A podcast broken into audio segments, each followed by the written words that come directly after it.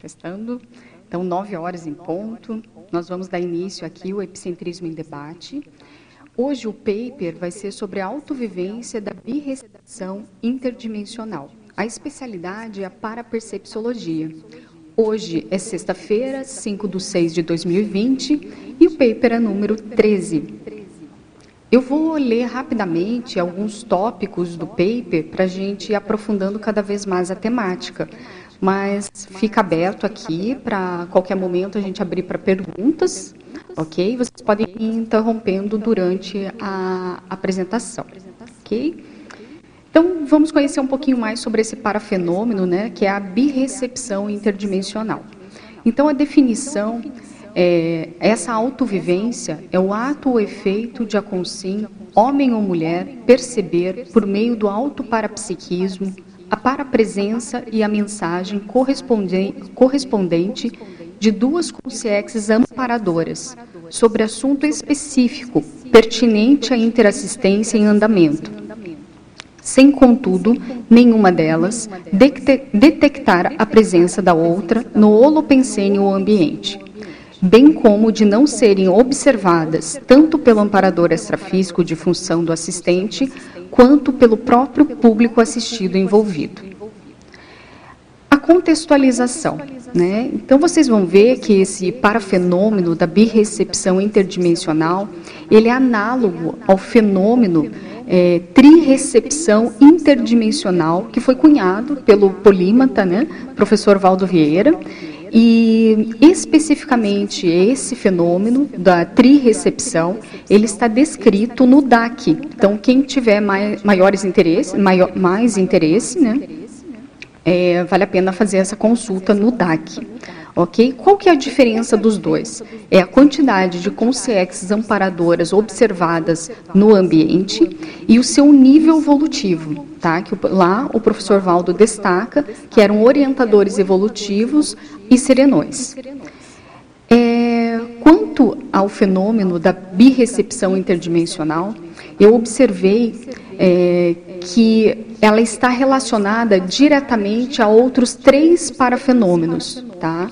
que seria a questão da própria descoincidência holossomática, descoincidência dos veículos de manifestação da consciência, a clarividência e a clareaudiência. É, então, cabe ressaltar que o fato né, de a consciência parapsíquica lúcida, é, para perceber a presença e perscrutar a, a mensagem de, suas, de duas consciências amparadoras, denota que há um trabalho interassistencial a ser feito. O parafato evidencia o extrapolacionismo parapsíquico promovido em função da TARES. A casuística, eu trouxe aqui um Labicon para compartilhar, seguindo aí os princípios da conscienciologia, o princípio da descrença, o primeiro, e o segundo da autoexperimentação e ou autopesquisa, né? para a gente discutir, debater. Então, nessa, nessa casuística, eu trago um recorte onde eu estava dando uma aula de um curso aqui da Conscienciologia, há um tempo atrás, e esse curso envolvia ferramentas e recursos conscienciométricos. E dentre os inúmeros alunos que estavam presentes, um deles se destacou. Tá? Esse aluno, é, em, em um momento do curso, se sentiu acolhido a tal ponto de verbalizar uma situação intraconsciencial dele, é, do qual ele nunca havia exposto para um público ou para mais pessoas. E ele evidenciou, relatou, que ele era caçador profissional. É, e além de praticar a caça, tanto profissionalmente como hobby, ele também tinha algumas questões é, de posicionamentos durante o dia a dia, né, aonde é, ele não ele não cuidava ou não zelava pelos princípios conscienciais. Exemplo, é, ele relatava que ao ver um cachorro na rua, ele passava com o carro em cima do, do bichinho, do animal, né? Então era uma questão aí cosmoética e é um, mas o, o interessante é que ele se sentiu ali um campo propício para falar sobre esses assuntos muito sérios. E nesse momento é, eu tive a primeira a, meu, a minha primeira ação de pensamento foi julgamento, né? Julgar quanto à cosmoética. E o segundo foi a de não condenação é, mental, ou seja, eu não condenar aquela pessoa, né? Eu não questionamentos. Era para eu incentivar a autocrítica dele e não verbalizar o cenário que eu estava para visualizando pela clarividência, juntamente com essa consciência que eu havia visto no ambiente.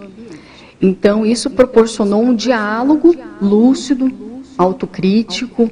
Ninguém percebeu a influência dessa primeira consciência no ambiente, nem comigo. Né? Então, isso me chamou a atenção. É, e ela realmente ela tinha um nível de lucidez e ela passava essas informações. Né? E nesse mesmo momento, né, eu vi a entrada de uma segunda consciência. Essa segunda consciência, ao entrar no ambiente, a primeira que eu havia visto não a percebeu. Nem tampouco as pessoas que estavam ali, né, né os alunos e tudo mais. Essa segunda consciência, ela, tem, ela trabalhou o processo holomenimônico dessa consciência, isso é uma hipótese minha, né? É, então, ela dava informações ou ferramentas para ativar gatilhos menimônicos. E a partir desses gatilhos menimônicos, é, fui formando questionamentos para o aluno, para pensarmos juntos, e foi a partir desse diálogo, né, com essas informações, é que esse aluno começou a fazer associações de ideias. Né? Então, ele lembrou de um ente querido dessomado, da família, né, muito íntimo, que era caçador, era a tradição da família dele. Então, ele começou a fazer rememorações que ele falou que não, não pensava sobre isso há muitos anos. Né? E que ele sentia muita raiva e sentimentos de mágoa, mas ele não sabia os motivos e razões. E o próprio aluno colocava aí a hipótese de ter companhia extrafísica, né, que estava interferindo diretamente na sua vida e nas suas decisões. E a partir daí o próprio aluno começou a ter com ele mesmo um processo de reflexão profunda e, e que abriu caminhos aí para novas escolhas, novas possibilidades de manifestação. Isso foi um, eu estou fazendo o resumo do resumo, né? Depois a gente pode até aprofundar ou tirar dúvidas nesse, nesse sentido. Mas o que, que eu tirei desse parafenômeno, né, como aprendizado? Primeiro, é da sua sutileza, é um paradoxo. Ao mesmo tempo que é sutil, e por que, por que né, de, dessa característica sutil? Nenhuma pessoa daquele ambiente teve essa para-percepção da visualização dessas duas consciências.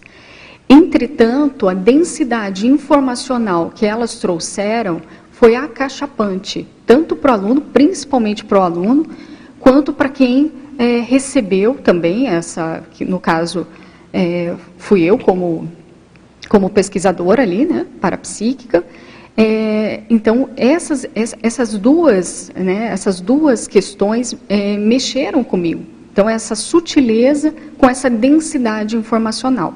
E que está vinculada aí diretamente aos fenômenos parapsíquicos.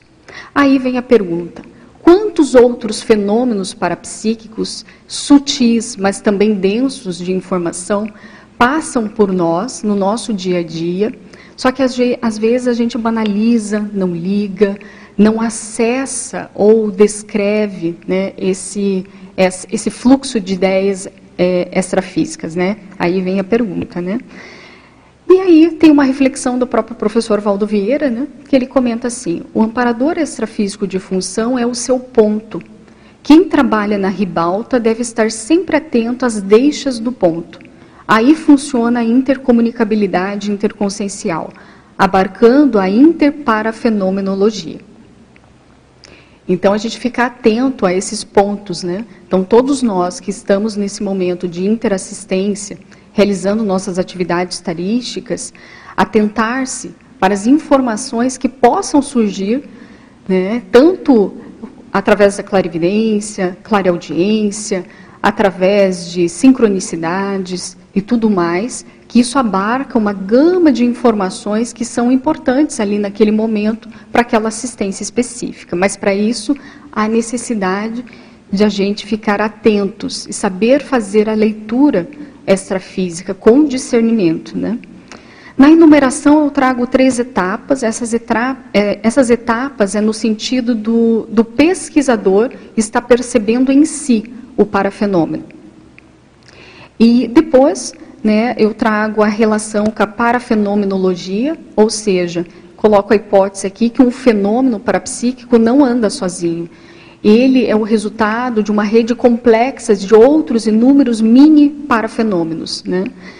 É, e dentro desses mini parafenômenos, eu destaco aqui um, quatro né, características, né, que é um polinômio né, interassistencial, que é o rastreador bioenergético introspectivo, que são posturas, né, na verdade, essas quatro características são posturas íntimas do, da questão da consciência parapsíquica. Então, além do rastreador, tem o acoplamento energético prospectivo, a retrospecção assistida e a paraprospecção. É, esse polinômio, né, ele é um, é eu vejo que é uma estratégia, uma ferramenta paraterapêutica utilizada pelos amparadores, né, amparadores extrafísicos, para potencializar o esclarecimento tarístico, mas sem estupro. Então, exige ali da pessoa que está para percebendo criticidade, autocriticidade, autodiscernimento para entrar nesse fluxo de informações extrafísicas. Destaco também na paradidática, na página 3, os aprendizados que eu tive com essa vivência, né, com essa vivência singular. Então, a primeira aprendizagem é saber ler as energias, a segunda, mega aprendizado, saber escutar o extrafísico, e a terceira, a, o superaprendizado, né, que é saber para perceber as consciências. E a frase enfática, para potencializar nossa reflexão quanto ao tema, no processo de comunicação interdimensional, a qualidade da mensagem não depende exclusivamente da consciência transmissora, mas também da capacidade da consciência de para perceber. Agora vou abrir ali, se tiver alguma pergunta, Hernani. Uma pergunta aqui, lá de Lisboa, Portugal. E a pergunta você até comentou aqui, mas ela pede para você aprofundar. Tá? É, bom dia a todos, agradeço a casuística apresentada. A professora Lilian poderia ampliar sobre o parágrafo reflexão na página 2, especificamente sobre o amparador extrafísico de função é seu ponto? Isso. É, então, os amparadores, eles utilizam várias ferramentas para se comunicar com a gente, né? Então, é verdadeiro um ponto, né? Então, ponto é aquele, tipo, microfone, né? Que fica, é, tipo, que, fica, que a gente escuta, né? Só você escuta aquelas informações, mas que te dão um direcionamento interassistencial, no caso do amparo extrafísico. Então, a gente deve utilizar também as nossas ferramentas sinaléticas, energéticas, parapsíquicas. Né? A gente tem que fazer essa leitura mais ampla do nosso micro-universo bioenergético para tentar verificar o que está acontecendo, quais são as informações que estão passando aqui, fazer essa leitura, né? então ele possibilita esse ponto, fazer uma maior leitura, tanto da situação de interassistência que está acontecendo, quanto do ambiente em questão onde você está. Mas isso exige essa, esse taquipsiquismo, exige esse olhar né, detalhista, e tudo isso a gente vai desenvolvendo com as experiências e vivências. Eu gostaria até de colocar, né, eu vejo que esse fenômeno é, de comunicação interdimensional é, é, mais comum do que a gente imagina. Quantas vezes uh, professores da conscienciologia não tiveram os seus pontos ligados? Ou seja, nenhuma aula, às vezes você está com um aluno e do nada vem uma informação específica para falar com aquele aluno. Você não sabe de onde veio aquela informação, e nem tampouco às vezes teve clarividência, mas vem uma informação, vem algo, e você fala sobre um assunto. E geralmente, ou às vezes, né, esse assunto é acachapante para aquele pesquisador ou para aquele aluno que estava ali. Foi aquilo que abriu ele é, abriu caminhos, que fez, que faz ele refletir mais. Eu vejo que isso é muito comum é, dentro do, do nosso trabalho aqui dentro da conscienciologia. Eu acho que cada um é, pode ter inúmeros casos, exemplos, né? Só que eu alerto a questão assim, o quanto disso a gente está trazendo para a pesquisa e quanto disso a gente não banaliza por ser singelo, simples, simples no sentido de ser sutil, né? Entretanto, eu vejo que é um parafenômeno muito complexo. Ele existe, ele exige vários atributos nossos. E todos nós temos essa potencialidade, né? Todos nós eu vejo que já estamos vivenciando esse processo, né? Não sei se vocês concordam com, com essa observação. Tem mais alguma coisa, Hernani? Então, uma coisa que eu que assim, você começou a falar aí, aí me ocorreu, né? tem um atributo aí que, que é muito importante nesse, nessa condição aí, desse, desse parafenômeno especificamente que você está falando, né? que é a divisão da atenção, né?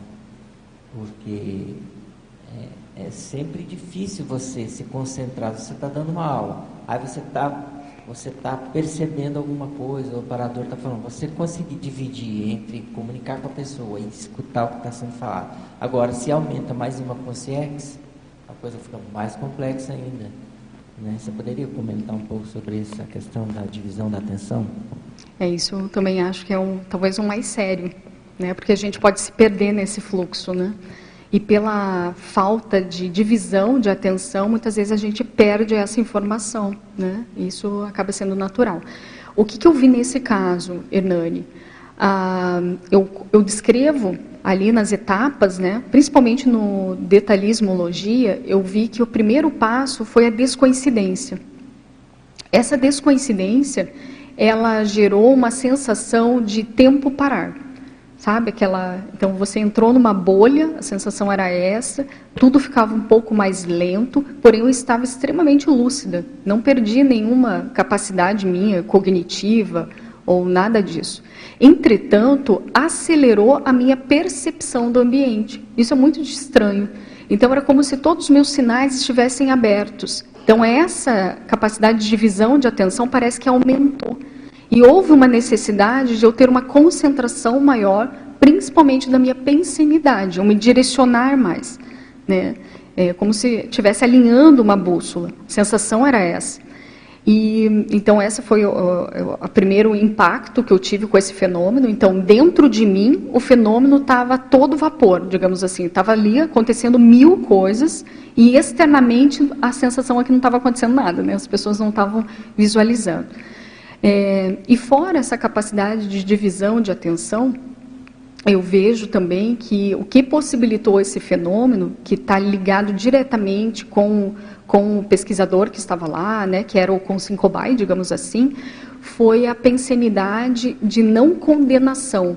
Quando eu falo não condenação, é de julgar, todo mundo julga situações, eventos, pessoas, isso, isso faz parte, é impossível a gente não julgar, né?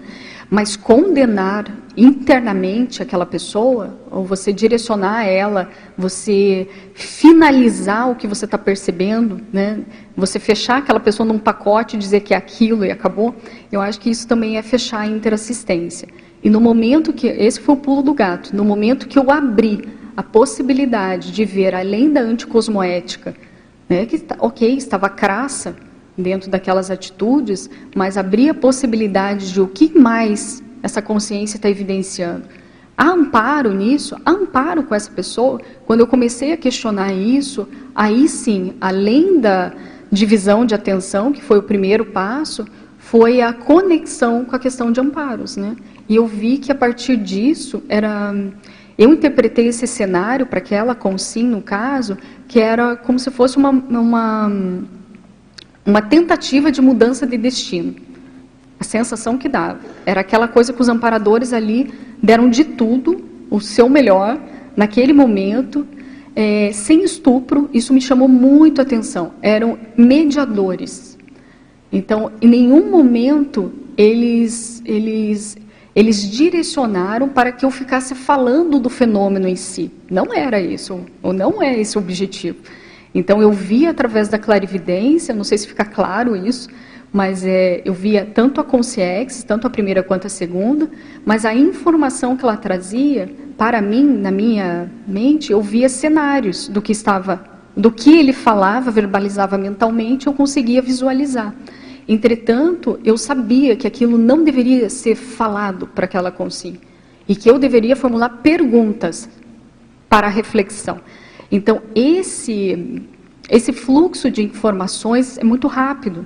E essa orientação veio dessas consciências. Então, olha só, ela está passando informação, fazendo um cenário para eu entender um pouco melhor e falando assim, fica quieta, fala só o necessário. Né? Então, é muita divisão mesmo de, de atenção. Né? Isso possibilita uma assistência mais atacadista, né? mais, mais, mais ampla. ampla né? É. E, e, eu vejo aí, Hernani, essa questão, então, a, a, da não condenação mental, né, íntima para com a pessoa, possibilitou abarcar um fenômeno interassistencial com os amparadores. Porque eu, eu fico refletindo, e se naquele momento eu simplesmente falasse, isso é anticosmoético, essa pessoa é, nossa, né, ter aí mil julgamentos e condenações íntimas, né, é, eu já estaria fechando esse pacote né, dentro desse processo. Então, isso que eu achei mais sério como lição para mim, né, de como manter isso no meu dia a dia, né, é, tendo posicionamentos, né, isso não é, não, é uma questão assim de você é, verificar sempre o amparo em, em, tudo, em todas as situações, né. Então, isso eu achei bem interessante, né. É, e outra questão de vinculada aos fenômenos, eu vejo assim que aqui até estava relatado está lá na paraprospecção, né? Eu vejo que esses amparadores, eles fizeram o possível, entretanto, fica muito claro, né, que somente a própria consciência tem o poder de mudar a si. A gente pode, a gente faz o que pode, né? Então, é, eu vejo que o amparo também faz o que pode, mas isso não quer dizer que os resultados vão ser 100% alcançados em níveis de interassistência porque a chave da mudança, do processamento, tudo é a própria consciência. Então isso ficou muito claro, foi muito didático para mim, assim, esclarecedor. E voltando um pouquinho quando você fala que da importância, né, de a gente ter essa essa divisão de atenção, eu vejo que isso é um atributo mental somático. E a gente desenvolve ele através de técnicas, técnicas do detalhismo, cosmograma, a própria escrita possibilita então, é, é, são vários pequenas, é, pequenos é, atributos mentais somáticos que, somados, né, vão gerar na consciência essa questão desse multi-olhar. Né? E olha só, um trabalho, às vezes, puramente intrafísico, né, é, no sentido de você ler mais, no sentido de você observar mais, ter mais detalhes, né? Ele pode abarcar fenômenos muito mais sutis e complexos. Isso ajuda a consciência, o parapsíquico, a atingir para fenômenos mais profundos. Acho que é isso. Eu, William, isso aqui. É, aqui na tua frase enfática, você destaca que o processo de comunicação interdimensional, tá? Ele depende, ou seja, a qualidade da mensagem não depende exclusivamente da consciência que transmite, né? Mas é, também da capacidade da consciência para perceber. É, e a gente sabe que esse processo de para-percepção, ele passa pela questão de como é que a pessoa faz a leitura dessas, desses fenômenos, é a interpretação e como que ela faz, o que, que ela aproveita da mensagem, né? E dentro da tua experiência, o que, que você fala para nós, assim, que você vê como sendo é, elementos, técnicas, recursos que a Conscienciologia oferece para as pessoas que estão escutando, para elas melhorarem essa qualidade da, das autopercepções deles. Não só no sentido de auto-perceber, mas também de aproveitar melhor a mensagem que vem do, da dimensão extrafísica. Eu acho que a interpretação do parafenômeno ele é bem, bem complexo, eu vejo assim, né? Porque a pessoa, cada um, cada indivíduo, cada parapsíquico, ele vai ter a sua a sua narrativa, pelo seu temperamento, pela, pela sua visão de mundo, pelas suas experiências pessoais. Né? Entretanto, mesmo assim, eu vejo que é possível a pessoa ser um pouco mais fidedigna com o cenário para cenário que ela está visualizando, quando ela retira os excessos emocionais. Eu vejo que um grande travão é o emocionalismo. Então, quando a pessoa ela vislumbra algo, e pode ser tanto da, de uma alegria, de uma euforia, em termos assim, vou colocar aqui, positivos, no sentido de sentimento, né? quanto de sentimentos ou sensações mais negativas. Então, aquilo acaba mexendo com o parapsíquico e ele acaba, sim, trazendo um pouco mais dele do que do que ele está vendo. Né? Então eu vejo que isso é um trabalho contínuo da pessoa com ela mesma.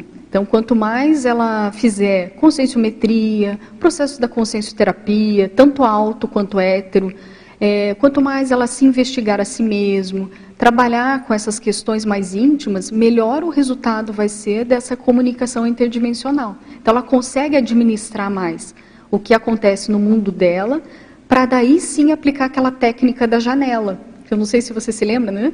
O Valdo falava muito dessa técnica. É você olhar o, o paracenário como se você estivesse lá no 13 terceiro andar de um prédio. Você não pode controlar aquilo. Você não pode mudar aquele cenário. Você simplesmente está contemplando, olhando aquilo.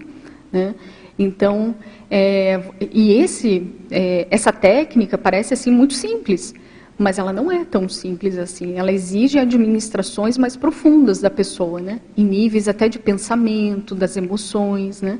Então eu vejo que a gente vai amadurecendo é, nesse processo, mas para isso tem que vivenciar. Não tem jeito, não tem como. É, eu vejo que isso é a partir da prática. A pessoa ela vai aferindo, vai vendo os resultados, né? Ela vai vendo o que que ela falou de mais, o que que falou de menos, né? O que que foi e, e nem sempre a gente vai entender tudo que a gente está para visualizando ou para escutando ou uma para ideia que está surgindo. Tem casos em que a gente precisa registrar, aguardar, não é isso? Que às vezes vai vir outra situação no futuro que a gente vai começar a entender melhor. Então a escrita, o registro, ele é importante dentro do parapsiquismo. Essa é uma técnica que eu passo. Então, como é que a gente faz na prática para trabalhar com uma melhor é, interpretação ou significação dos, do, dos parafatos? É você redigir. Então, quando você escreve aquilo, você vai alinhando o teu pensamento. Então, ali você já vai tirando ah, os excessos né, daquela informação. E, por incrível que pareça, se isso virar um hábito para essa pessoa, é, no dia a dia, é, aquilo vai, é, vai, ficando tão internalizado que ela já nem precisa mais escrever. Ela automaticamente ela alinhou o pensamento dela para aquela forma né, de, de transmitir ou algo assim. Então, é, escrever os parafenômenos, o que você percebe, para percebe, eu vejo que é essencial para desenvolver esses atributos. Não sei se ficou claro. E nessa linha a gente vê que dentro do processo parapsíquico, né, do estudo do parapsiquismo, é, um dos grandes dificultadores é o processo do onirismo e da fantasia, né? Quem sabe seja o, o filtro mais é, rigoroso que a pessoa tem que ter, né? O que, que você dá de sugestão assim para a pessoa é, reduzir? Porque muitos desses fenômenos que a gente está estudando são fenômenos inéditos. A pessoa tem como você teve pela primeira vez e como é que a pessoa diferencia aquilo que realmente é, é um para-percepção e aquilo não é fantasia ou imaginação dela? É, eu acho que ali depende de fenômenos parapsíquicos, né?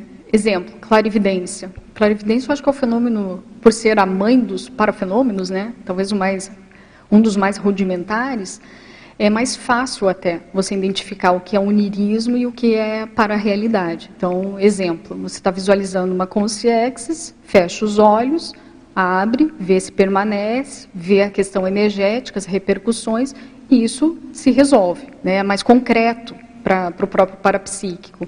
Agora, existe para fenômenos mais sutis, exemplo, para percepção ideativa, né? então vem ideias para aquele parapsíquico. Como, você, como é, saber se aquilo é real ou não? Né? Então, e aí vai da pessoa é, exercer essa questão ou esse papel de pesquisador. Então, anota, vê é, a leitura do ambiente, das pessoas que estão ali envolvidas naquele cenário são importantes, isso traz informações energéticas. Então, é você atuar neste campo interassistencial como pesquisador. E eu acho interessante também ter uma visão crítica é, no sentido de a pessoa questionar o seu próprio pensamento naquilo. Será que é isso? Será, né? E eu vejo que quando a intenção está bem direcionada, e se é para a pessoa saber realmente essas, o que está acontecendo naquela situação, vai vindo fluxos de informações extrafísicas que a pessoa ela vai automaticamente é, visualizando, vai, vai tendo essa compreensão maior, né? E tem outros parafenômenos que, pelo fato de você fazer perguntas, tá? Para algumas pessoas específicas que ali estão envolvidas, mas é perguntas, não é direcionamento, né? É, às vezes a pessoa relata algo que você está percebendo. Então, então isso também é acachapante. Então é algo que realmente ele está mais concreto. É, eu ressalto aqui que um, um dos laboratórios que acabam potencializando essa habilidade, né, que a gente está falando, é a questão do próprio laboratório acoplamentário. Como ele trabalha o processo da pessoa, do pesquisador, ficar lúcido o tempo inteiro, que é acoplamento direto, um, né, um atrás do outro, é, trabalhar fenômeno da clarividência, é, trabalhar acoplamento, assimilação, tudo isso exige multi-atenção. Né? É, isso exige também a administração desses parafenômenos. E como o pesquisador ele relata o que percebe tanto nele quanto nas demais pessoas, a pessoa ela vai criando traquejo nesse processo de como interpretar o parafenômeno. E o mais bacana é que tem vários pesquisadores lá que vão dizer se perceber a mesma coisa ou não, e assim sucessivamente. E assim a gente vai é, é, criando padrões de referência do que, que está mais próximo de uma realidade e do que, que realmente foi invadido por uma imaginação ou algo assim. Mas só para fechar, eu vejo que essa questão do onirismo, né, dessas questões imaginativas, é, para mim, eu vejo que isso está dentro de carências da pessoa. Carências de algum nível. Eu sei que carência é um mundo muito grande, né, para a gente entender. Mas eu vejo que ali pode abarcar carências ali de ordens emocionais, de ordens de várias questões. E aí eu volto naquelas, te, eh, naquelas técnicas, né, para a pessoa compreender melhor a sua realidade íntima. Se ela tem uma narrativa fantasiosa num parafenômeno, olha, geralmente ela tem também interpretações imaginativas, às vezes emocionais, em, em questões do dia a dia dela, de interações diárias. A gente não é uma coisa nos parafenômenos e outra é, no intrafísico, no nosso cotidiano. Então, isso é muito sério. Então, quando a gente fala de autopesquisa, conscienciometria, consciencioterapia, não é simplesmente para para ver conflitos, é, a sua manifestação em um conflito específico com um grupo, é algo muito maior. Ele, ele abarca é, é, um burilamento intraconsciencial muito grande e eficaz dentro da evolução. Também não sei se fica claro. Então, vale a pena perceber quanto de narrativas fantasiosas eu faço no aqui e agora, sem, tiro o parafenômeno, no aqui e agora, com a minha família, com a minha dupla, é, com, com a, a, minha convivência de maneira geral. Se tiver algum nível disso, abra o olho, trabalha com isso. Isso é uma maneira de você fazer a profilaxia é, dentro das questões dos fenômenos parapsíquicos.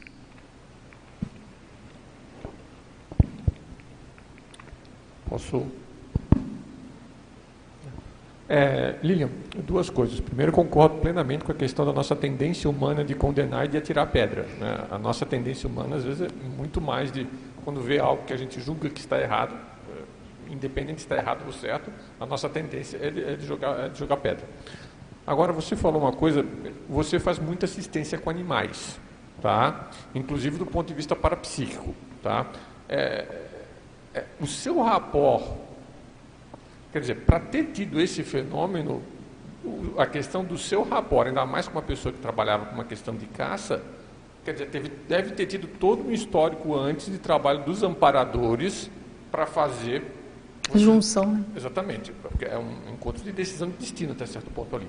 Tá? Queria que você comentasse um pouquinho sobre isso, essa questão do seu trabalho de assistência aos animais e do rapport para fazer assistências desse tipo, se você puder. Uhum. Vou tentar aqui, Ivo. Você me ajuda qualquer coisa fazendo mais perguntas. Mas eu vejo assim, é, o rapport que eu tenho com a natureza, ela, eu só comecei a valorizar há pouco tempo atrás, tá, Ivo? Eu, eu achava que fosse muito normal esse processo. Mas eu vejo que sempre me acompanhou sincronicidades com animais. Tem pessoas que têm sincronicidades com números, correto? Comigo não a natureza ela tem um, ela vem, digamos, quando eu falo vem é, é impressionante, vem uma informação e a confirmação se dá para um animal específico. Isso eu já passei da minha infância até agora. As razões não, eh, ainda não, não consegui verificar. E sempre muito essa questão de eu estar resgatando, é, é, resgatando que eu falo assim, eu vou muito em florestas, essa questão dos animais também, tem muito esse processo que mexe. É, e isso era natural, e vem sendo natural, né? É, eu acho que, então, é esse processo dos devas, que são essas consciências que trabalham com esse processo, né? Os próprios druidas, druidismo, né? Então, passa por esse processo de natureza. Só que é interessante, as consciências que eu verifico, ou que eu visualizo, elas não são ligadas simplesmente com os princípios conscienciais, mas elas abarcam eles elas trabalham muito, sabe, a questão do pensamento. E isso, essa correlação, essa associação de ideias que eu acho que assim que eu ainda estou entendendo. Mas elas trabalham desde um princípio consciencial, como gato, cachorro, sei lá, baleia, né? Ela faz essa organização, esse entendimento daquela realidade, até uma com, com sim vulgar, nós aqui, um, um desperto, né? Então, mas o interessante que eles me passam é a forma de funcionar daquele princípio consciencial. Então, quando eu faço acoplamento com essas consciências, é isso que eu percebo. Amplia a minha para-percepção, não só de fenômeno, mas de compreensão da realidade interna daquele ser, sabe? E aí vai ampliando o meu detalhismo. Eu fico muito mais curiosa no meu dia a dia. Então, eu fico olhando tudo, todos. A sutileza, para mim, ela é complexa. Entende? Então eles me passaram isso e vem me passando, ainda sou, né? Então é nesse sentido. E com certeza esse meu rapport, né, que eu acho que vem de vidas, possibilitou ali uma entrada ou algo assim, ou ser uma mini peça naquele naquele momento, né? Dentro desse sentido. Mas também não sei se se ficou claro, né? Ficou? Tem mais perguntas? Tem? Senão do Rio de Janeiro. É, poderia dar dicas de como se manter mais conectada ou conquistar a confiança dos amparadores extrafísicos para qualificar a assistência e avançar no processo evolutivo e na recuperação, na recomposição do grupo Karma? Eu acho que aí a primeira questão é a, a confiança em si mesmo. É, ele, ele, falou assim, como confiar mais nos amparadores, né? Então eu, eu vejo que a, o primeiro passo é, é, confiar em si. E quando eu falo confiar em si, aí, amigo, né? Eu vejo que é necessário, voltando aqui os passos da, da, da questão da recim, né? Da reciclagem intraconsciencial e até existencial passa pela questão da autopesquisa. Enquanto não identificarmos e assumirmos nossos trafores, é muito difícil a gente se manter conectado nessa linguagem, nesse fluxo de informações extrafísicas, de amparo. Eu vejo que a nossa conexão com a amparabilidade vem dos nossos trafores. Todos nós temos trafores. A questão é, é buscá-los, assumi-los e fazer, exercer esse trafor. Né? Então, não basta tê-los, tem que fazer algo com eles. Né? Então, só tê-los também nos, nos conecta ao amparo. A necessidade de você se movimentar para assistência, você ir atrás do assistido, né? você entrar nesse fluxo. E aí, esse amparo funciona, ele fica ativo. E quanto mais você exercer isso, mais você vai entrar nesse fluxo de amparo. Então, eu vejo que essa é a, é a minha, digamos, dica, né? E que eu vejo também que sempre a gente está aprendendo nesse quesito. Né? Então, sempre a gente tem um passo, um gargalo ou algo a mais para ser trabalhado dentro desse processo. Até a gente ficar num fluxo assim, totalmente frequente, contínuo, né? Com essa questão da amparabilidade. Ok? Certo.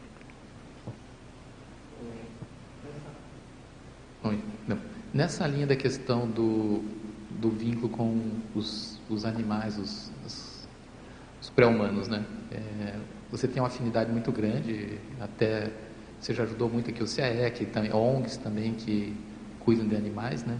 E um dos, dos, grandes desafios é que a gente vê às vezes muitas pessoas que até têm esse, essa preocupação com os animais, mas às vezes extrapolam, né? É, às vezes no processo emocional e às vezes dificulta até o processo de assistência. Queria que você comentasse um pouco disso, porque a hora que uma pessoa, por exemplo, como você, que gosta muito de animal, tem essa afinidade, se encontra diante de um caçador, é o, assim, é, é quase o oposto, né? Como é que você vê que você conseguiu lidar com essa situação, que até paradoxalmente você está ajudando aquele que é contra os princípios conscienciais que você tanto gosta, tanto ama? É, é interessante, né? Quem, quem me evidenciou mais essa minha ligação com a natureza foi o professor Valdo. Então, eu acho que algumas pessoas vão se recordar, ele sempre pedia, quando vinha um animal aqui dentro do CAEC, ele acabava direcionando, é, me chamando, e eu não entendia muito bem as razões disso, porque às vezes eu estava viajando, ligavam para mim e falavam assim, o Valdo quer falar com você porque um gato entrou. Eu falei, gente, e agora, né? Como é que foi? Né, como é que vai? Eu não sabia, uh, ou nessa questão, não valorizava esse rapport, que eu acho que aí é muito mais sério, né? É com essas consciências que estavam por trás disso. Uma coisa que eu comecei a perceber é, é eu comecei a verificar sempre com, quando ele me passava algum animal ou alguma situação vinculada a isso, geralmente não era o animal que era, a, a, digamos, o ator principal. Geralmente era o ambiente que eu iria, ele ia me abrir portas para fazer assistência para um local ou para uma pessoa. E uma dica né, que o professor ele acabou passando para mim era assim: é, ele falava assim, Lilian, você vai entender muito mais de temperamentos a partir dos animais, da, dessa questão dos animais. Então, eu aprendi muita coisa nesse sentido. Né? Tinha coisa que eu relutava, discordava né, dele, eu falava, mas como, né? Mas, e agora isso faz sentido. Então, eu acabei aprendendo mais sobre isso com os animais, inclusive, a partir deles, eu comecei a ver tanto patologias, é, patologias tanto nos animais, mas também quanto pessoas, é, e principalmente vinculado à questão emocional. Então, a, e uma das, das observações que ele me fazia era assim: você vai entrar em grupos carentes emocionalmente porque o animal ele acaba atraindo esse processo. Eu não estou dizendo aqui que as pessoas que trabalham com animais, ONGs, associações ou qualquer tipo de proteção sejam carentes. Não é isso. Tá? Então tem muita gente séria, madura, trabalha com as bioenergias, né? é muito bem ponderado, media, é, realiza muito bem as mediações, né? conheço vários assim, mas também temos o outro lado, de excessos. Né? Excessos no sentido da pessoa, ela colocar às vezes o animal como a sua maior referência e, e às vezes ela menospreza humanos. Então ela não consegue ter convivência com humanos, só consegue ter convivência com animais. Não sei se vocês já viram isso, né? Isso é, eu vejo assim, é comum. Quantos distúrbios a gente vê afetivos em que a pessoa casa literalmente com o pet. Quando eu falo casar, gente, é no sentido de ela não ter relacionamentos mas apenas é, ter afetividade com o animal. Né? É, então aí você vê que uma carência afetiva, né? é uma questão cognitiva envolvendo aquela consciência. Então, nesse mundo dos animais em si, nós temos coisas muito saudáveis, mas também temos muita doença. É o extremo. E você entender esse processo, eu acho de uma grandiosidade muito bacana. Né? Só que precisa você estar tá sempre alinhado né? para investigar esse processo. Então, eu vejo assim, as carências, é, tem, então tem alguns né, pessoas que têm sim carências emocionais que se vinculam a animais, acumuladores de animais, né? Então não conseguem é, dar assistência, às vezes a 200 cachorros, o ambiente fica inóspito, Muitas vezes eu ia em vários locais assim fazer desassédio. Tem, tinha até fenômenos de poltergeist envolvido nesses ambientes, porque é muitos animais, tem muita ectoplasmia, o animal ele é já, né, ele já tem esse, essa predisposição, é, entretanto, é uma energia ainda que não é muito bem organizada, digamos assim, direcionada, e quando envolve humanos que têm carências, têm raiva, mágoas, né? É aquela questão do justiceiro, né? Que não tem essa maturidade, somando com tudo isso, aquele ambiente vai ficando inóspito. E aí acaba gerando poltergeist. Então, eu já tive casos assim, que foi atender, tinha animais que sofriam eles acabavam ficando doentes não pela condição dele, de que ele foi abandonado ou algo assim. É porque no, no ambiente em que foi resgatado, as pessoas ficavam mais tristes com o cachorro. Isso eu já vi. O cachorro já tinha passado. Você olhava para o cachorro, ele queria viver, né? Mas as pessoas ficavam alimentando a dor. Nossa, ele foi abandonado. Nossa, não deram comida. Então isso é emoção, né? E emoção é energia. E essa alimentação desse ambiente era totalmente é, negativo, né? Então muitas vezes a, a gente ia lá fazer um trabalho com as pessoas e o pano de fundo era esse, né? Era o animal e depois a gente fazia o processo energético de limpeza. E muitas vezes o professor eh, eh, falava, ó, oh, o ambiente você vai assim, assado, antes de eu saber. E eu acho que muitos desses ambientes ele ia projetado, não era nem, acho que nem ele sabia, que eram regiões que às vezes nem era daqui. E ele falava, tal lugar vai ter assim, assado, uma árvore assim, vá lá. Ficava. Mas é, então, esse, esse processo que eu acho interessante, do animal, de você ser o pano de fundo, claro que a gente ajuda eles, né? Mas tem uma assistência ali maior, né, dentro do processo. Também não sei se ficou claro. Lembrando aqui que animais são utilizados em custos de campo bioenergético, se a gente for lembrar, para animais, né? Tem até um registro no livro Projeções da Consciência, estou lembrando aqui, onde fala, né, que é, aparecia, agora eu não lembro aqui o nome, mas era um homem junto com, com um cachorro, que era um grande cachorro, né, e que eles faziam esse processo de desa, é, desassédio. Então, geralmente utilizam a pantera que aparecia no ICP2, né, e, e geralmente estava vinculado com desassédio mais grosso, né. Então, havia necessidade de, de desses para animais, né, estarem predispostos ali junto conosco para fazer assistência. Então isso é, isso é muito bacana a gente entender um pouco mais. Tere, tem alguma?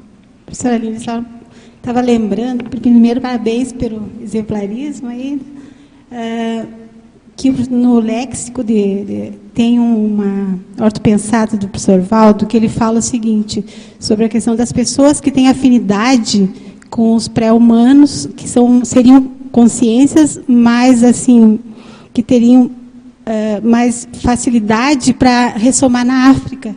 Isso me chamou a atenção, porque lá questões primitivas dos humanos, no caso, né? Ele fala sobre isso, né?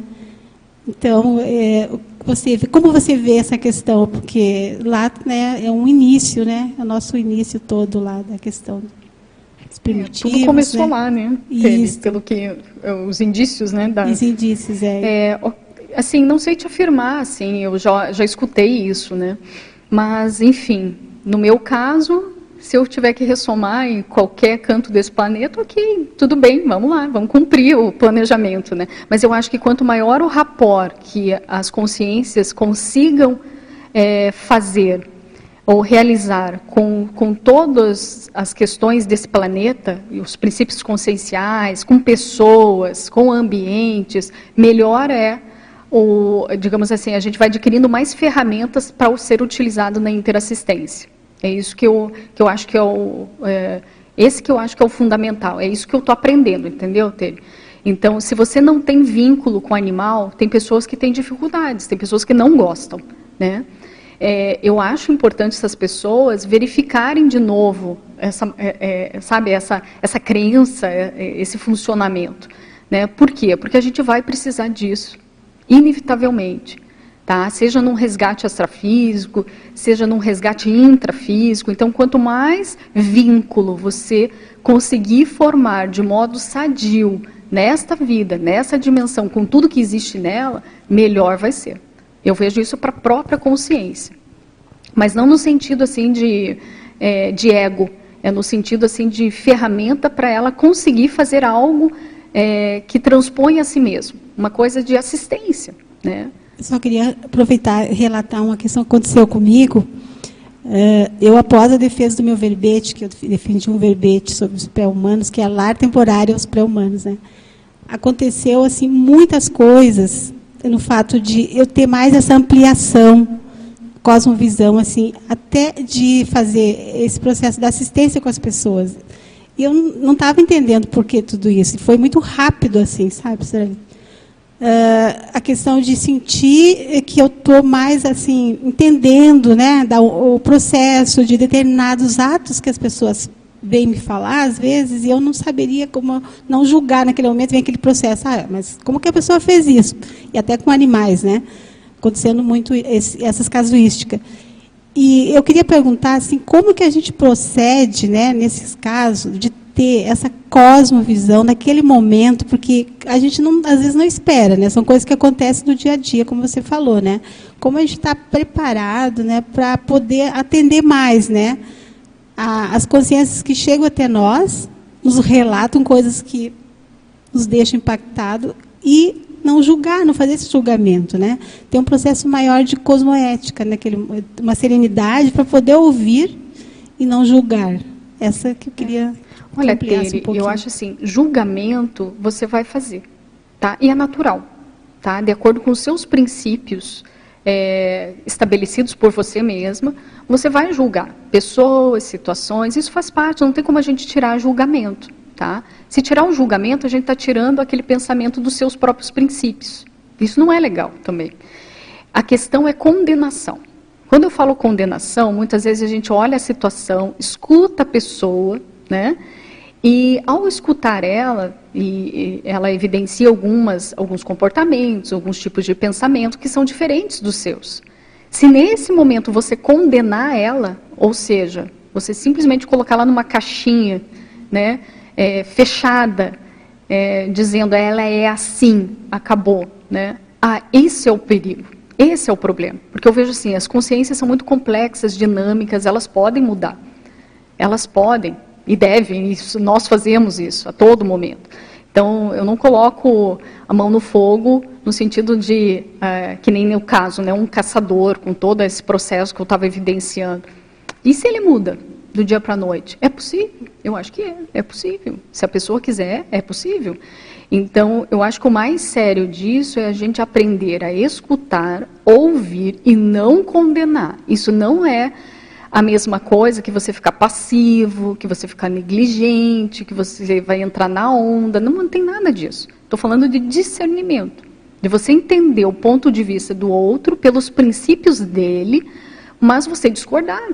E a partir daquilo você vê como, como eu posso ajudar nesse processo. Se veio até mim, alguma coisa tem. Né? E se a gente começar a fazer essa ampliação, essa leitura, eu vejo que é inevitável a gente entrar nesse fluxo de interassistência do amparo. Mas eu sei também, Tere, que tem muita coisa que pega a gente, não é assim? São temas polêmicos, são coisas que a gente passa na vida. E isso faz parte, são gargalos. E aí eu volto de novo naquela questão.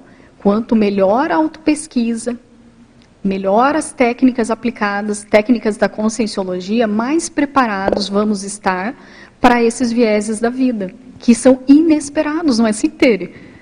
E é possível fazer isso quando a pessoa não tem uma isenção? Ela pode assistir mesmo assim? É, eu acho difícil, Tere. Nesse caso, tá? Eu vou, vou dar um exemplo meu aqui. Eu até falei disso no início, né? E se eu tivesse condenado mentalmente essa pessoa? Essa Consim que era caçadora. Ainda mais eu, eh, digamos assim, no sentido de ajudar animais e tudo. E se eu condenasse ele?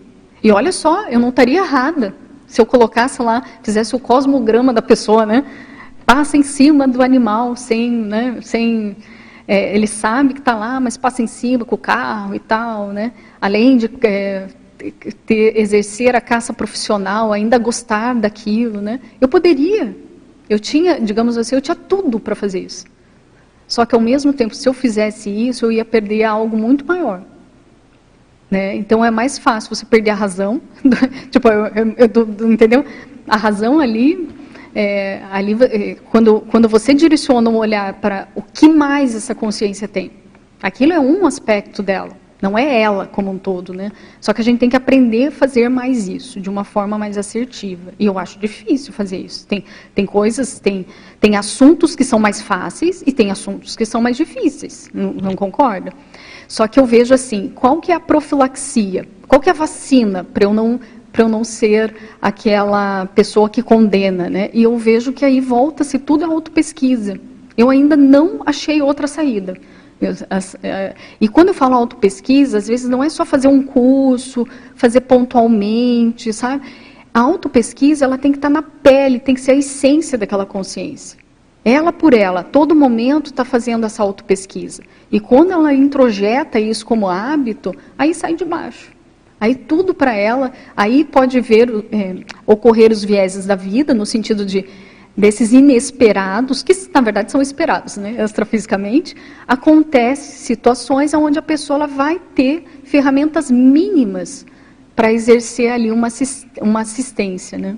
Não sei também se fica claro, mas isso eu acho que é a base é a autopesquisa. Essa é o que eu, que eu busco, assim, né? Que a gente tem que suar sangue, né? Nesse sentido, né? Para cada vez a gente melhorar. Tem mais? Tem aqui uma pergunta lá de Madrid. Ela relata um caso aqui e pede para você ajudar ela a entender aqui tá. o caso. Tá? Então eu vou ler rapidamente aqui. É, professora, estive acompanhando a um grupo, a uma cachoeira cerca de Madrid, perto de Madrid. Chegando lá, apesar do lindo dia, percebi algo estranho, muito negativo e um cheiro ruim no ambiente, na posição de uma rocha. A história é longa, mas no final, depois que um grupo de adultos com duas crianças e um cachorro desciam de um ponto mais alto da cachoeira, houve ao nosso lado a queda de um corpo. Era o cachorro que morreu na hora. Mais que rápido me veio. O cão morreu no lugar da criança. Como poderia entender melhor o que aconteceu? Olha, é, eu teria que ter mais assim indicadores, né, para falar qualquer coisa, porque é, mais, é difícil a gente dizer, né, o que aconteceu. É, o que me vem à mente agora, é, existem locais na natureza que eles têm uh, uma concentração de energia mais negativa. Principalmente, e olha só, gente, a natureza ela é muito, digamos assim, a tendência dela, o geral dela é homeostático. Entretanto, como ela não tem esse o pensamento, né, digamos assim, organizativo, qualquer pessoa pode influenciar ou manipular aquela energia. E geralmente é, tem alguns rituais místicos, religiosos, que utilizam dessa energia pela sua densidade para fazer rituais. E rituais bem negativos, né? E que ocasionam aí macro pecados destrutivos. Então, é, às vezes, naquele ambiente, principalmente próximo à água, tem um monte de coisas assim, podem ter feito rituais nesse processo, a energia ficou energeticamente mais é, desorganizada e potencializa aquelas pessoas que, tem, que são mais predispostas, digamos assim, né, que são macro PK destrutivos no caso, né. É, agora a gente tem inúmeros casos mudando um pouquinho, né, agora de linha de raciocínio, tem inúmeros casos de animais que protegem uh, consins, dão realmente a vida pelas consins é, devido a algum tipo de parapercepção. Quem estudava muito isso é aquele pesquisador, o Bozano. Ele tem um livro né, específico sobre relatos de casos e comprovados. Eu acho que são mais de 100 casos comprovados, onde o cachorro ele aparecia né, justamente em algum tipo de acidente, né, é, ou era antes ao acontecimento de acidentes, e ele acabava, digamos assim, so, é, dessomando e aquela consciência que, que ele tinha vínculo, não. Então, existem inúmeros é, casos nesse sentido. O que, que eu quero pontuar com isso? Os pré-humanos têm parapsiquismo, eles têm sensibilidade, eles têm energossoma também. É, só que eles são facilmente manipulados, influenciados, né? Então, entretanto, há pré-humanos que ultrapassam esse, digamos, esse normal, digamos assim, e tem uma tendência mais assistencial.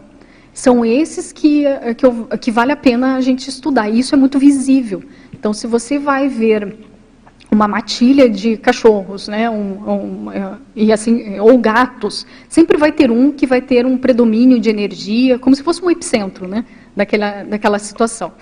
É, então, esses animais vale a pena ficar de olho, porque eles já estão esboçando algo a mais do que a, a grande média. Né? Então, eles já têm um direcionamento até de pensamento, de intenção. Né? Então, eles são. Então, nesse sentido, às vezes, o, vamos mudar. É, nessa, na outra linha de raciocínio, né? às vezes o cachorro percebeu ali a energia, interviu como defesa, como segurança, e fez aquela criança, pelo menos, não ter um acidente maior né, naquele contexto. É possível? É possível. Por ele ter sensibilidade para psiquismo, ele teve uma escolha né, de, da questão de segurança. Então, tem muita coisa que envolve é, os pré-humanos, a natureza e nós, né, dentro desse processo evolutivo. Sem contar que existem fluxos de energia imanente que são, são espontâneos em determinados lugares, assim como tem rios. Com corredeiras, você pode ter fluxos de energia imanente em determinados lugares. Se a pessoa entra naquele fluxo e ela não está nem percebendo que tem um fluxo de energia, pode, pode né, às vezes, provocar um acidente. É verdade. Até pela, é, você diz pela intensidade de energia, né? A pessoa ela fica meio obnubilada, né? Quantos casos de pessoas que vão em florestas ou coisas assim que relatam isso, né? Ou às vezes a praia, a própria praia, dependendo do, do mar como está, aquilo tem uma vibração energética diferenciada. Mas as pessoas só relacionam com o que elas estão vendo fisicamente, né? E as, aquilo atrai a pessoa entrar. E se ela não se perceber, ela está lá no meio do mar, né? E pode ocasionar acidente. Sim, pode ocasionar. Então a energia densa, ela exige esse autodiscernimento maior, né? E eu vejo que do processo que a gente está trabalhando com desassédio, a gente precisa trabalhar com energia densa. Mas a gente também tem que saber como fazer isso, né? A intensidade disso, como utilizar isso de uma maneira eficaz e tudo mais.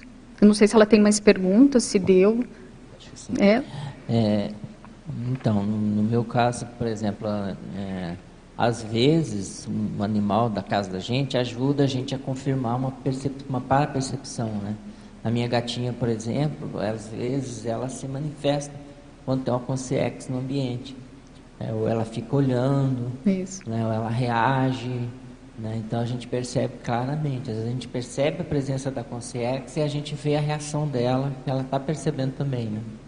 É uma coisa interessante. Ela atua também, né, Nani? É isso mesmo, que eles tenham... Agora, com relação a essa questão dos animais também, tem a questão do processo grupo kármico, né? Lembro de, uma pensata do professor Valdo também, que ele fala assim, quem deve aos devas tem que pagar. Né? Que é um processo justamente grupo kármico, né? Que às, às vezes, por exemplo, o caso aí do caçador, né? Sim. Mas a pessoa tem uma vida como caçador, depois ela tem uma vida como protetor Isso. animal, uma coisa assim, né? Ela pode né, fazer a, a, a virada, a né? recomposição grupo kármica né, nessa, nessa é. condição. É interessante você falar isso, Hernani, que eu, como eu conheci muitos grupos assim vinculados né, à proteção animal e tudo mais, teve uma específico que ela ela, ela falou assim: Eu tenho a impressão de que numa outra vida eu fui caçadora, conforme você falou, né? E que agora, por isso que eu sou tão rígida e tão assim justiceira. Ela tinha essa percepção. E ela realmente era muito justiceira, no sentido de ela não tinha mediação dentro do processo, não via né, é, os prós e contras. Então, aí você vê o ciclo que se estabelece né, dentro desse processo de interprisão e até fazendo o burelamento para recomposição. Né? E, enfim, isso acontece com todos. Né? Ok? Tudo bem, gente? Se não tiver perguntas, eu volto aqui.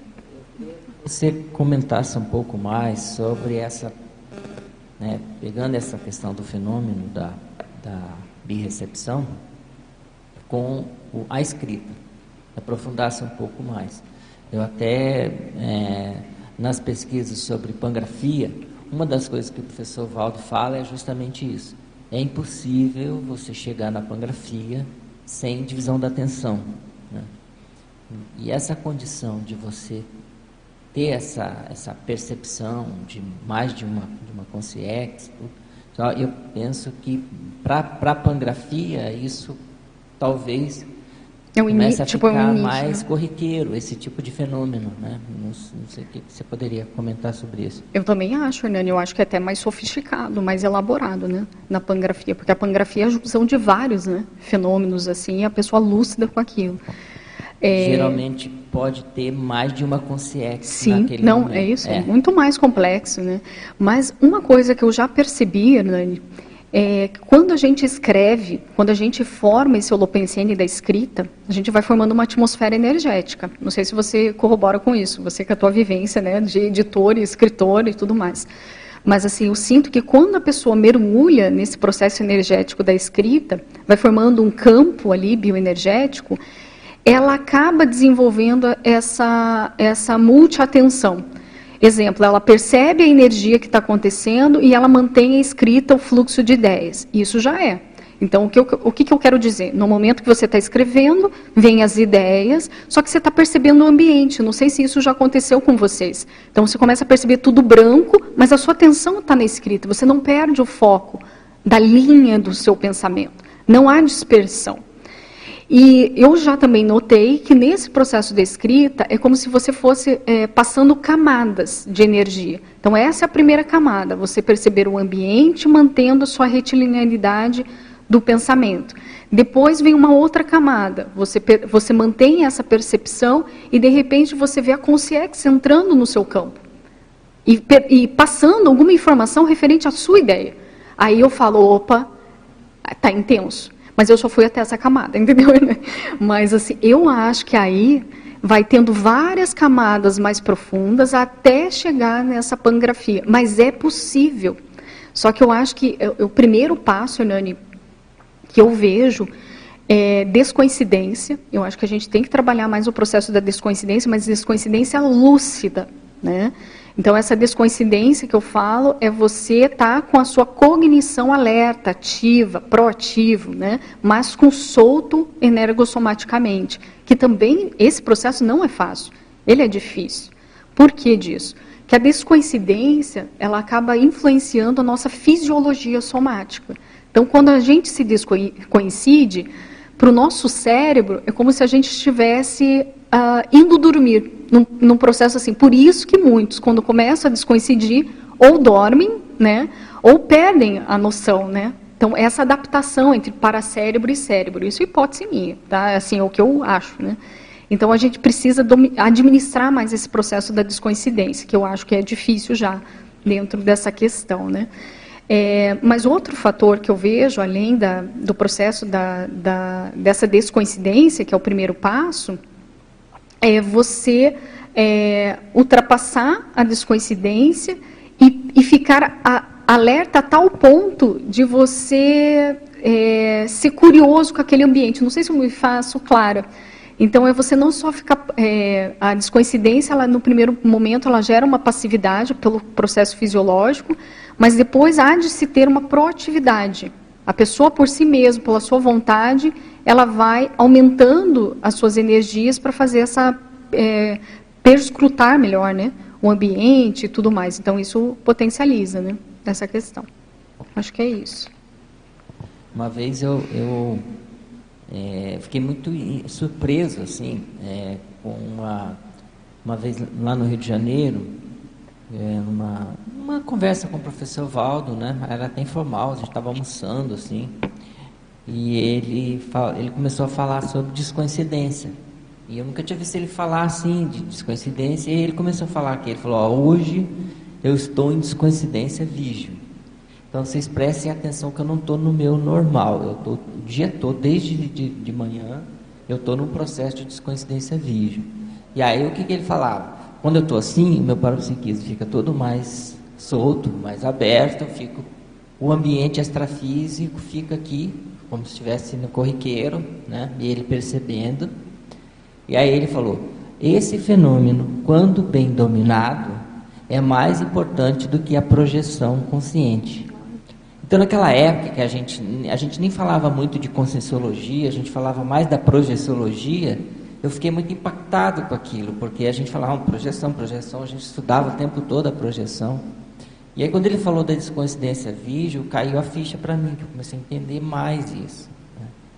Que é a projeção também, mas no nível de domínio muito maior, porque tá você consegue fazer isso na vigília e ter o controle da situação. Né? É. Isso é impressionante, né? Esse, eu acho, eu acho isso, assim, o que, que eu vejo também, Hernani, às vezes a gente tem mini descoincidências, só que são, a gente não, como é que eu posso dizer, a gente não traz para nossa percepção concreta. Exemplo, teve casos em que eu fui na, nas cataratas do Iguaçu, né, assim, é, passeando e tal. Só que eu comecei a ver diferente as cores do ambiente. Então eu estava andando normalmente com várias pessoas e aquilo me chamou a atenção. Tudo ia ficando muito branco, um brilho intensificado. Só que eu achei que aquilo fosse do sol, da luz ou do, de algum processo assim, né? E, as, e eu conversava com as pessoas. Só que eu me sentia como se fosse uma bolha. E passou alguns segundos e eu falei, eu estou descoincidida. Eu tenho que prestar mais atenção. Eu tenho que ficar um pouco mais atento. Vou andar mais devagar. Eu não vou subir aonde eles querem, né? Porque eu estava num processo de mini descoincidência, né? Então, é, eu vejo que esses fatores... Por que, que eu estou falando isso? Porque, às vezes, a pessoa pode banalizar esse processo e, e é, é, engraçado, quando a descoincidência é positiva, ela te dá uma expansão de tudo, inclusive da sua tanto da tua percepção energética quanto da tua percepção emocional. Mas quando eu falar isso, não é emocionalismo, é como se ampliasse tudo, os sentimentos, a, a capacidade de, né, de, de expressão da consciência. Só que é aí que mora o perigo. Porque se você entrar em euforia, aquilo te dá, porque te dá uma liberdade tão grande, parece que aumenta a tua cognição e tudo mais, aí você vai para um outro lado, que daí vira nosográfico, que pode gerar coisas negativas, acidentes, é, entre outras coisas. Então, esse é o, o, o ponto do equilíbrio, né, ah, que eu acho assim que... Ah, e, e, aí volto, né, para ter esse ponto de equilíbrio, a pessoa ela tem que aumentar a percepção de si mesma, né, senão ela passa por esses fenômenos e pode acontecer várias coisas nesse caminho, tanto acidentes quanto, quanto outros mini acidentes, né, que não eram necessários né, dentro do processo. Tem aqui um comentário, uma pergunta aqui da sua maninha aqui, Simone Zolé. Ela, mas ela, acho que ela foi um pouco antes, mas é okay. é justamente isso que a gente está falando. Né? E esse fenômeno, no caso da escrita, pode citar alguma vivência? É da escrita? É, é o que eu comentei, né? É, que eu vejo que quando a pessoa ela realmente adentra na escrita, é, é, quando eu falar adentrar, eu vou trazer, eu acho, como um fato mais concreto. Que eu vejo assim, a escrita tem aquele momento que você fica. você não consegue ficar no, no lugar e escrever. Eu acho que todo mundo já passou por isso principalmente quem é novo na escrita, assim, ou seja, você tem um monte de ideias, você vai colocando no papel, você fala, ah, não, não é isso, ah, vou tomar água, ah, não é isso, você ainda está no movimento de, como se fosse uma negação, né? Então, é, é contraditório, mas enfim, você fica ali, lutando com você mesmo para ficar quietinho, para escrever, isso faz parte lá no início, do princípio, né, da escrita. Quando você ultrapassa todas essas questões e você foca, você já está fluindo a tua redação, o teu pensamento, né? Você, ali sim eu vejo que forma um campo mental somático. Né? É um campo que você mesmo instalou, pela, pela sua vontade né? e tudo mais.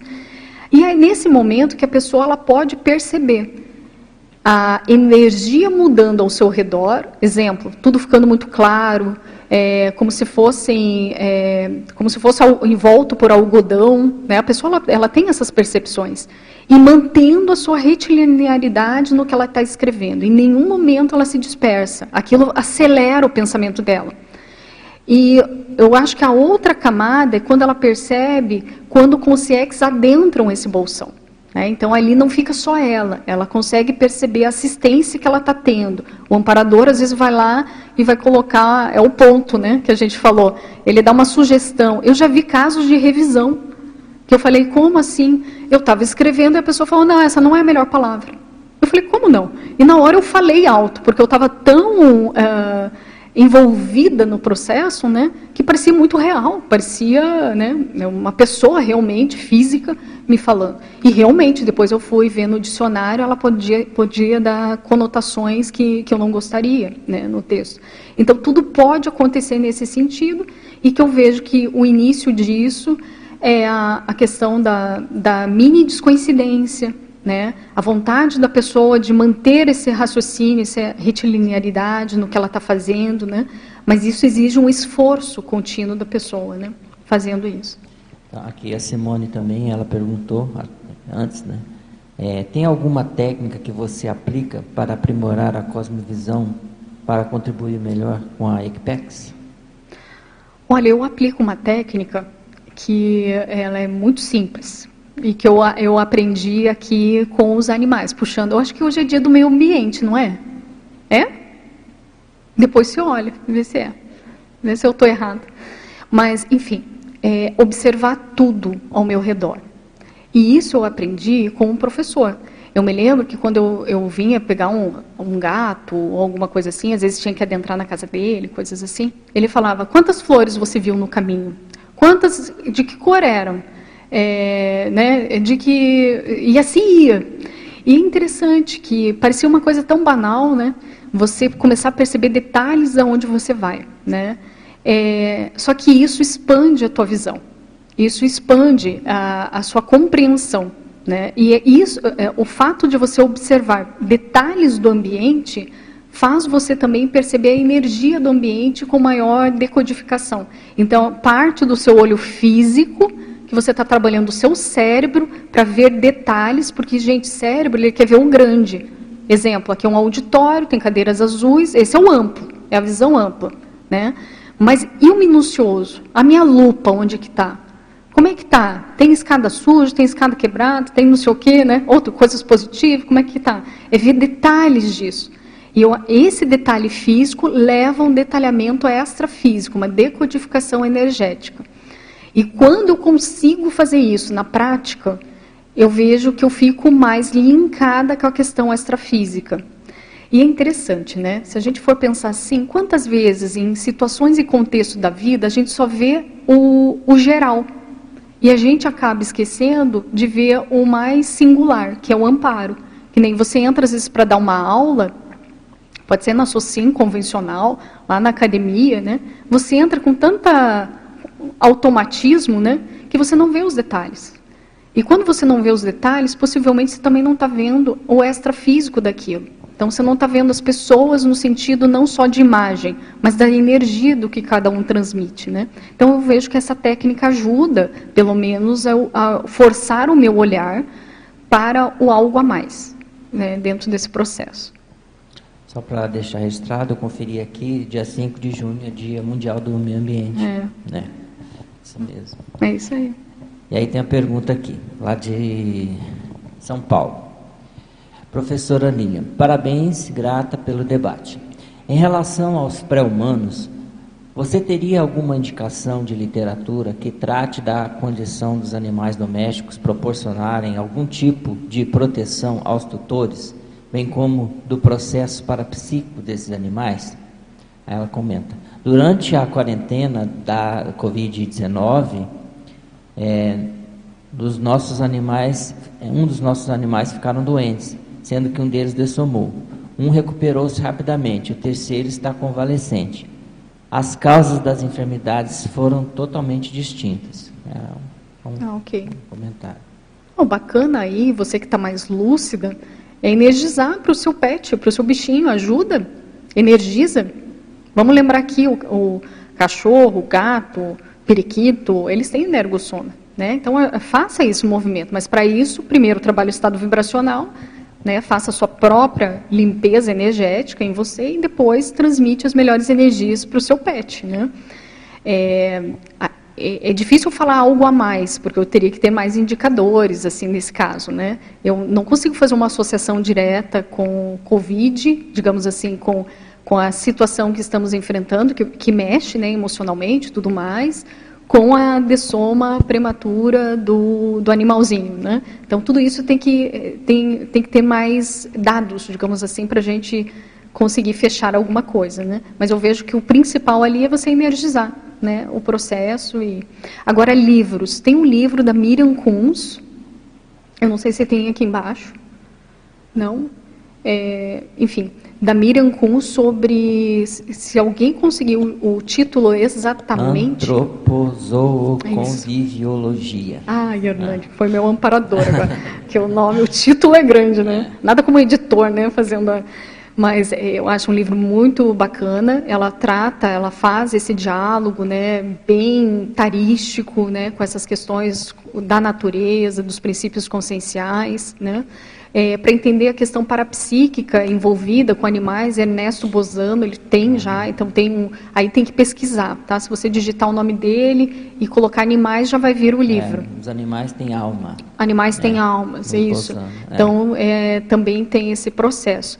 E no Convivialidade Sadia, nós temos uma sessão que fala da fitoconvivialidade e da zooconvivialidade, tá? Que lá também a gente dá alguns exemplos da questão parapsíquica, energética, de interrelação de convivência entre nós, é, humanos e pré-humanos, né? Que eu acho que pode ajudar você nesse sentido. E tem um livro do gato, se não me engano, o, livro é, o, nome do gato é Oscar, É nos Estados Unidos, que ele chegava perto das pessoas que iam dessomar. verdade. E ele acertava mais que os médicos. Tudo bem que ter um gato desse numa clínica deve ser um pouquinho Não deve ser muito complicado. bom, né? Ninguém quer o gato, né? Tem que ficar perto do gato. Tadinho, né? Mas é verdade, tem, tem casos mesmo. É, esse era o auxiliar da Dessoma, né? Dessoma. Inclusive, ele chegava perto de pessoas que, que não, não tinham o perfil da clínica, chegava lá e ele chegava perto daquelas pessoas. Não sei se era chegar perto, não li o livro, eu escutei, vi comentários a respeito desse livro. E quando ele chegava perto, pessoa que estava muito bem do ponto de vista até clínico médico. E logo depois a pessoa tinha um problema e, e, E- vinha dessomar. Que coisa, né? Agora você está me lembrando de uma coisa que vale a pena, eu acho que é o ponto A. Teve casos em que eu vivenciei de animais tera- eh, terapeutas. É, uma, é, uma das minhas formações é fisioterapia, né? Então, é, eu me lembro que eu acompanhei algum ARAS, que trabalhava com o processo de síndromes, crianças com, com síndromes neurológicas e tudo mais, né?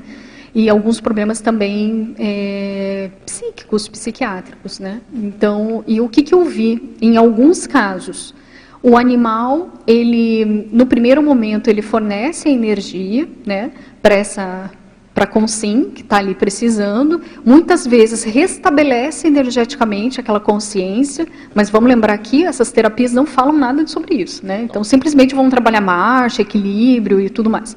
É, mas o que eu visualizei, então, eles ajudam sim, só que posteriormente, alguns cavalos, e eu também já vi isso com cachorros, tá? guia, guia cego, né? coisas assim, é, que eles ficavam adoecidos pelo processo da assimilação energética. Teve casos que eu já acompanhei de cachorros que dessomaram pelo processo energético, de adoecimento assim ah, profundo por ele absorver e não, não fazer a desassimilação desse, dessa, dessa questão. Então, a dica aí, já que a gente está falando um pouco de animais, né, é, se por acaso você tiver pet que identifique que ele é altamente assistencial e que pode acontecer isso mesmo ele não exercendo o papel de terapeuta, né, de cão terapeuta, gato terapeuta, né, e tudo mais, é você realizar movimentos de energia com ele. Né? Levar em ambientes onde ele possa correr logo após alguma interação mais séria. Então, isso ele consegue automaticamente se desassimilar. Mas jamais passar de uma condição a outra, no sentido, às vezes, o cachorro assiste uma pessoa, vai já para outra, que vai para outra, que vai para outra, né? E assim vai. E, e é interessante isso. A gente tem que cuidar. Uma coisa, Lilian, que eu estava pensando aqui agora para contribuir, é que eu acho que do ponto de vista holocármico, todos nós, num grau maior ou menor, tem alguma dívida nessa questão dos animais. Com certeza. Vamos pensar recentemente, Primeira Guerra Mundial, foram milhões de cavalos que foram ah, assassinados. Tá? Na Segunda Guerra Mundial, os nazistas tiraram os animais dos judeus, eles baixaram uma lei específica, isso é um assunto pouquíssimo falado. É, é, um da, é uma daqueles assuntos que o pessoal não gosta muito de tocar. Tiraram todos os animais, botaram uma lei, tiraram todos os animais dos judeus e mataram os, os bichinhos de estimação. Tá? Então, e isso deve ter tido outras coisas do, do ponto de vista histórico. Então, todos nós, num grau maior ou menor, alguma questão aí de processo. Eles são até certo ponto nossos credores, vamos dizer dessa Sim, maneira. com certeza. E aí precisa de. Eu acho que de uma, de uma maneira ou de outra tem que ter Por isso que no contexto. livro dos credores a gente também Envolve os coloca, bichos, envolve, envolve os os bichos. animais, né? Sem falar a questão parapsíquica, né, Ivo? Que aí, bem antigamente, utilizavam-se dos animais para fazer leituras, né? E aí tinha sacrifícios, Sim, né? sim. Com vários tipos, ou utilizava a natureza de uma forma inadequada, né? Então, ao longo da nossa história, a nossa convivência com os princípios conscienciais, com a fitoenergia e tudo mais, não foi assim tão assertiva, né? Então agora a gente está tentando correr atrás desse processo, né? Lilian, é, conta para a gente, assim, dentro desse processo assim, de para-percepção, é, como é que você entra e sai de um fenômeno, tá? que tem todo um encadeamento, né? Você falou da questão da, da escrita pangrafia, você foi bem descritiva, né? Agora, por um fenômeno como esse aqui que você descreveu, você falou, tem uma hora aqui que falou, foi uma, um vendaval de ortopensenes, né? Como é que você entra nisso, entra num fenômeno desse, e depois sai, é, é, esse passo a passo, como é que isso funciona? Se existe um passo a passo, né, primeiro, e se existe uma sequência, tá? ou não, é uma coisa assim instantânea, momentânea, vai e volta. É, ele é instantâneo, digamos assim, no sentido de ocorrência do fenômeno. Mas existe um passo a passo. Quando você começa a estudar mais o fenômeno e ver a sua intimidade, como que você é, é, quais os efeitos em você e o que, que esses efeitos causam naquele fenômeno. Não sei também se fica claro. Então, existe o passo a passo, mesmo ele sendo instantâneo, por causa da autopesquisa. Então, nesse fenômeno da birrecepção interdimensional, então eu percebi essa tudo, eu vejo assim, tudo parte da vontade da própria consciência, né? Então, naquele momento em que eu decidi não condenar aquela consigna, é, lembrando aqui, né, para quem está escutando agora, né, condenar é no sentido mental, cognitivo, né, de ideias. Né? É, quando eu tive essa opção e eu escolhi isso, eu adentrei aí nesse fluxo de amparo, de amparabilidade. Isso possibilitou, porque antes disso eu estava tendo acoplamento. Eu estava tendo acoplamento, estava fazendo assimilações, então o fenômeno estava acontecendo. Eu estava lúcida para esse processo. Entretanto, foi com essa mudança de pensamento, ou com essa escolha de pensamento, é que eu consegui aprofundar mais o acoplamento e acessar ali aquela paralencologia que estava, é, digamos, se formando devido àquela consciência, né, que era a, a pérola, digamos assim, né, a pérola negra daquela questão era essa consciência que tinha comportamentos de caça e tudo mais, né? Então eu vejo que essa é a questão. E como que eu saio do fenômeno? é, a saída é instantânea. Só que você, quando você entra num processo de fenômeno assistencial nesse nível, com esse tipo de consciências, você nunca sai igual, eu falo. Então você, você sai com muitas reflexões.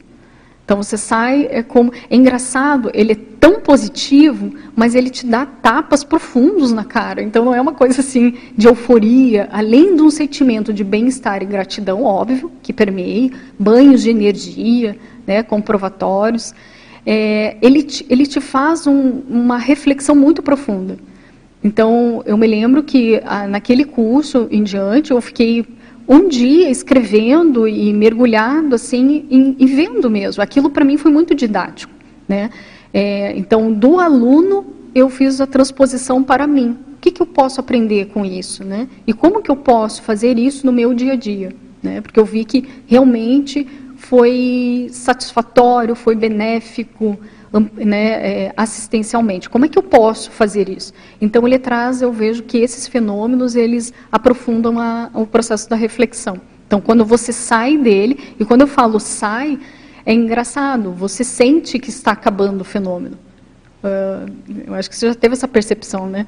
Então é, é tudo a, a, intensidade de energia vai diminuindo, né? A tal ponto de você saber que aquela conexão está sendo é, é, você está saindo daquela conexão. Né? Então, isso acontece para quem vivencia o fenômeno. Ele sabe quando começa, ele sabe quando termina. Né? E isso é importante a gente saber. Eu lembro, trazendo aqui uma casuística do arco voltaico, que é um outro é, é uma outra questão parapsíquica, né? Eu vejo assim que grande parte das pessoas quando a gente trabalhava, né, e eu me lembro que eu, eh, o Leonardo Firmato, né, que estava muito na dinâmica, ele passava um monte de informações, orientações, né, cresci muito com ele nesse sentido, e ele sempre perguntava quando começou e quando terminou o arco voltaico para você. E as pessoas tinham muita dúvida sobre isso porque elas confundiam o processo. Quando começou é quando você está junto com o amparo e está potencializando aquela, aquela questão. Né? Mas as pessoas, por não terem, às vezes, por, naquele momento, uma divisão de atenção, né? ou por terem uma expectativa, acabavam, acabavam perdendo essa, essa compreensão né? do momento inicial e final. Então, aí, no caso do arco voltaico, tinha gente que se prolongava, né? Tipo, terminou ali a percepção energética, mas ela, ela ficava, né? Então, ela não conseguia entender ainda o timing. E eu acho que esse timing da interassistência, o timing do parapsiquismo, ele é essencial para a gente fazer atares ou para a gente é, entender um pouco mais esse processo. Mas tudo isso é vivência, a gente aprende, erra, a gente vai testando, vai criando padrões de referência de acordo com as nossas vivências, até que chega um ponto que você fala, não é assim. Esse é o meu padrão de referência, né, de, de dentro desse processo. Também não sei se, né, se fica, se fica claro dentro disso. Tem mais alguma coisa dentro dessa questão? Agora, dentro do que você está falando, sabe, Veraldo, no detalhismo, naqueles quatro pontos, é, eu tento esclarecer um pouquinho mais. Né? Então, rastreador bioenergético introspectivo. Então, vamos lembrar que esses quatro pontos não se refere apenas a esse fenômeno em questão que a gente está debatendo. Eu acho que ele pode transpor para outros fenômenos parapsíquicos, né? Então, quando eu falo rastreador bioenergético introspectivo, eu queria grifar, né, digamos assim, a palavra introspectivo. É aquele momento que a consciência assistente, ela se volta, é, ou seja, ao mesmo tempo que ela está ali conversando com a pessoa, ela, ela se interioriza. Olha que paradoxo. Ao mesmo tempo que ela está externalizando alguma coisa, ela se volta para o seu micro-universo. Isso eu acho que é, não é tão fácil, né? Mas é um momento que ela olha, observa ela, as suas reações, as suas né, reações, sem perder o contato com o externo. Então ela vai ampliando, é, digamos assim, a, a escuta das energias, tanto da pessoa que está ali com ela, quanto com o ambiente. Só que para você fazer isso sem perder o seu direcionamento de ideias, você tem que mergulhar em si para ficar silenciar a sua mente, escutando a pessoa que está ali e você ampliando pouco a pouco o teu radar para perceber a pessoa está me transmitindo isso, o ambiente, aquilo e assim vai indo. Mas exige uma um, uma concentração íntima, digamos assim. Talvez a, a forma que eu consiga é, resumir, né? E a partir disso, daí vem uma outra camada, né, que vai ficando cada vez mais profundo, que é o acoplamento energético prospectivo. Ou seja, o acoplamento energético é quando você está fazendo a interfusão das energias com aquela pessoa, com aquele ambiente. Agora é interessante, né? Esse fenômeno ele é natural. A gente faz isso a todo momento, toda hora. Só que nem todo momento e toda hora nós estamos lúcidos para o que estamos fazendo. E quando a gente não está lúcido, é muito difícil a gente extrair informação desse parafenômeno. Né? Então, a grande questão ali é você ficar alerta quanto à sua interação, com a sua troca de energia. E aí, a partir dessa troca de energia, muitas vezes potencializa um campo e aí entra a questão dos amparadores. Né? Às vezes eles estavam até antes, mas é a partir da sua vontade de interagir lucidamente é que faz essa conexão. Né? E a retrospecção assistida é que, em alguns casos, eu percebo, né? E com o auxílio dos amparadores, é, justamente nessa interfusão de energias, é que a pessoa, no caso o assistido daquele momento, ele acaba fazendo rememorações, relembranças né, de fatos, acontecimentos, isso vem da memória daquela consciência. E ele vai fazendo, ele vai colocando pequenas peças menimônicas, digamos assim, vai aumentando a visão dele sobre aquela situação específica, e é justamente essa pequena expansão menimônica é que vai fazer ou pode ser ocasionada uma ressignificação, uma mudança no processo íntimo daquela consciência, né? E a paraprospecção é que a partir dessa vivência parapsíquica do próprio assistido naquele momento, ele tem a oportunidade de mudança, de ver, rever comportamentos, erros, né? É, e aí fazer né, a possível mudança para recomposição, né, desatar os nós das interprisões e tudo mais. Né? Só que aí a gente repete, né? É, os amparadores extrafísicos apenas evidenciam fragmentos de cenários evolutivos, eles fazem a parte deles, mas somente a própria consciência tem o poder de mudar a si. Então, isso é inevitável. Por mais que o fenômeno seja né, super interassistencial, tenha demandado muita energia, tudo depende da própria consciência para aquilo dar um funcionamento, uma operacionalidade, né? E assim por diante, dentro desse processo. Então, só para ressaltar, né? Aqui a, a Malu, lá de Madrid, ela lembrou também aqui para contribuir com a questão dos cães terapeutas, doutora Nice da Silveira foi pioneira nessa didática dizia que os animais eram coterapeutas não humanos, eram excelentes catalisadores. Ela conseguia criar elo entre os esquizofrênicos e suas realidades externas dissociadas. É interessante, é real mesmo. Eu, o, os animais, então, como eles também têm parapsiquismo, eles fazem leitura energética. E muitas vezes eles se aproximam daquela, daquela consciência, daquela pessoa, e eles conseguem ter empatia. É impressionante. Então, o animal, nem todos os animais são assim, né? É, mas tem alguns que têm bem desenvolvido essa empatia. Então, eles conseguem se aproximar, é, ficar próximo à frequência daquela energética, né? Daquela, daquela consciência. E su, pelo simples fato deles se aproximar, olhar, né? É, aquela consciência, ela se acalma. Então ela vai se acalmando, ela se sente compreendida, de repente ela já está demonstrando afeto para o animal e aí fez a ligação né, dentro dessa questão é, Tinha um energética. cão lá que ajudava muito. O nome do cão era Sertanejo. sertanejo. Era Sertanejo. Ajudava muito o Carlos Pertius, que era um dos pacientes que fez as pinturas, que até hoje são famosas, que tão, tem documentários sobre isso aí, tá? A Nise é uma das personalidades, na minha modesta opinião, é uma das personalidades mais extraordinárias da história do Brasil recente. Ela é ela é fenomenal em uma série de coisas. Ela dessomou há pouco tempo, ela foi até tema de escola de samba. É, da... escola de samba foi, é, é, ela é uma, uma figura, uma personalidade, e ela é considerada uma das pioneiras da terapia ocupacional, incluindo aí a questão dos animais que ela, que ela usou muito. E ela tinha muito gato dentro de casa. Era gato que não acabava mais, pelo menos um dos vídeos que eu vi tinha muito gato.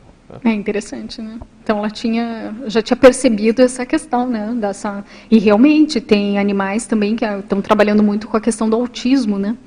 É, pelo animal acalmar, né? E também crises, né? Tem animais que é, que é, eles eles sentem, pressentem quando aquela aquela consim vai ter uma baixa de é, sei lá, de glicose, de não sei mais o que, às vezes é diabético, às vezes, né, e ele pressente aquele processo. Claro que tem uma explicação, assim, pelo olfato, pelo, né, tem um monte de, de explicações fisiológicas, neurológicas, bioquímicas, mas isso não, não descarta a questão bioenergética envolvida, que está acima, ao meu ver, de toda essa ligação, né, dessa estrutura.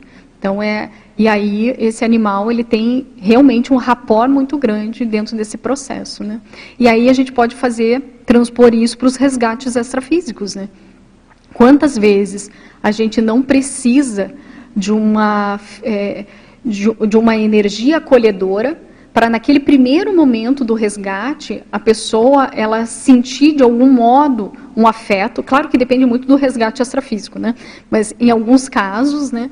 em que é utilizado esses animais para criar esse rapport afetivo e que depois disso é encaminhado para outros locais e, e assim por sucessivamente. Ou seja, o animal ele cria gatilhos menimônicos emocionais e a partir disso é, é, é, é levado, né, digamos, essa consciência com mais calma, com mais conforto, digamos assim, para outras etapas desse processo do, do, do resgate extrafísico, né?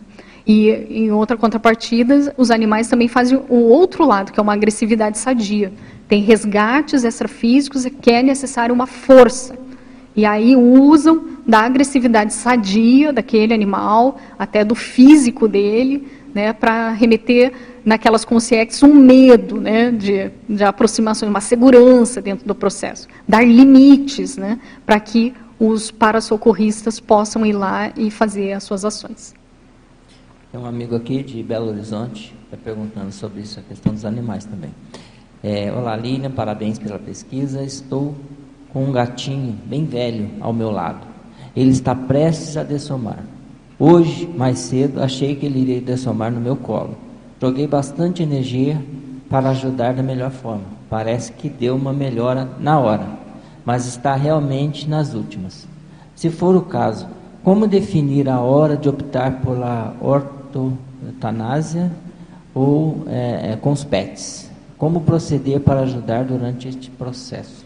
Hum, eu vejo assim, se ele está tendo, uh, nesse momento de, é, de, digamos assim, de descarte, né, de saída dessa dimensão, é, está sendo assim é, confortável para ele. O que, que eu digo confortável? Não tem, não tem grandes dores, né? Ele consegue um mínimo de bem-estar nesse final. Mantém-se assim, deixe isso naturalmente. Eu acho que fica mais fácil é, para o descarte né, do, tanto do corpo quanto das energias, para ele fazer aí a sua etapa posterior, né, do extrafísico, da dessoma, ele, a tendência é a pessoa ficar mais lúcida depois nessa, nesse caminho, né? Então deixa naturalmente acontecer. Entretanto, há casos de animais que, por N razões, doenças e tudo mais, eles têm um sofrimento grande, né? É, casos em que realmente não é possível você dar um conforto nem medicamentoso, nem seja lá como for. Às vezes acidentes graves, né, em que o nível do sofrimento daquele animal é, é, é muito grande. Nesses casos, eu vejo que aí entra a possibilidade de fazer algum procedimento aí de para agilizar essa, esse descarte. Mas cada caso é um caso, tá? E para isso, aí tem que avaliar essas situações e tudo mais. Né? Então, teve casos de acidentes graves com animais, com cachorro, e que eu joguei energia no cachorro, porque minha primeira opção nunca é fazer nada, digamos assim, art, é, artificial. Né?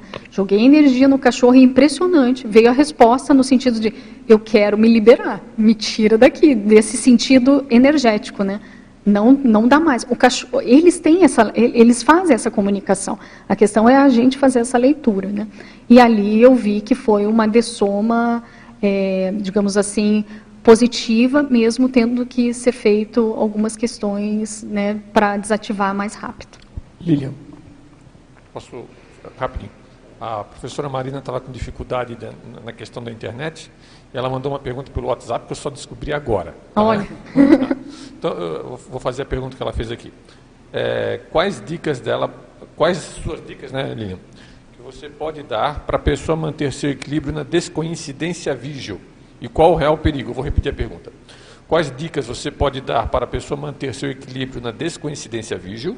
E qual o real perigo dessa, dessa questão da descoincidência vígil? Acho que ela, é da descoincidência, né? É. Eu vejo que ela é muito parecida com a projeção. Na projeção não tem aquelas técnicas assim, quando a gente está percebendo que está se projetando, a gente começar a fazer as perguntas, né? Estou projetado, estou né? Tô recoincidido. É, esses questionamentos para ampliar a nossa lucidez. Vamos lembrar que a projeção é uma descoincidência maior. Então, as mesmas técnicas que a gente utiliza para manter essa projeção lúcida, a gente pode utilizar nessas mini descoincidências, né, para você testar. Opa, estou descoincidente, não estou? Se eu entendi bem a pergunta, né, dentro, dentro dessa questão. Isso. Acho que falta um minuto, Fernando. Já, já é, então falta um minuto, um pouquinho menos. Fazer suas considerações. É, então eu vou encerrar aqui o nosso bate-papo. Agradeço aí a oportunidade, o compartilhamento de ideias e convido a todos aí para a próxima sexta, né, Hernani? Qual que vai ser o, o, próximo paper? É, o próximo paper é autodisponibilidade parapsíquica interassistencial. Com a Gisele, né? Olha só, tem tudo Gisele a ver, me parece, né? Com, com temática, assim, então vai dar para aprofundar ainda mais essa questão do parapsiquismo, das parapercepções e parafenomenologia. Então agradeço novamente e tenho aí uma excelente, estamos se aproximando do fim de semana, né? Excelente fim de semana. Obrigado a todos. Vou passar agora para a Fran dar os recados finais. Fran, tem algum recado? Não? Então tá. É, só informar que hoje nós tivemos 103 participações é, online, com 427 reproduções. Obrigado a todos, até a próxima.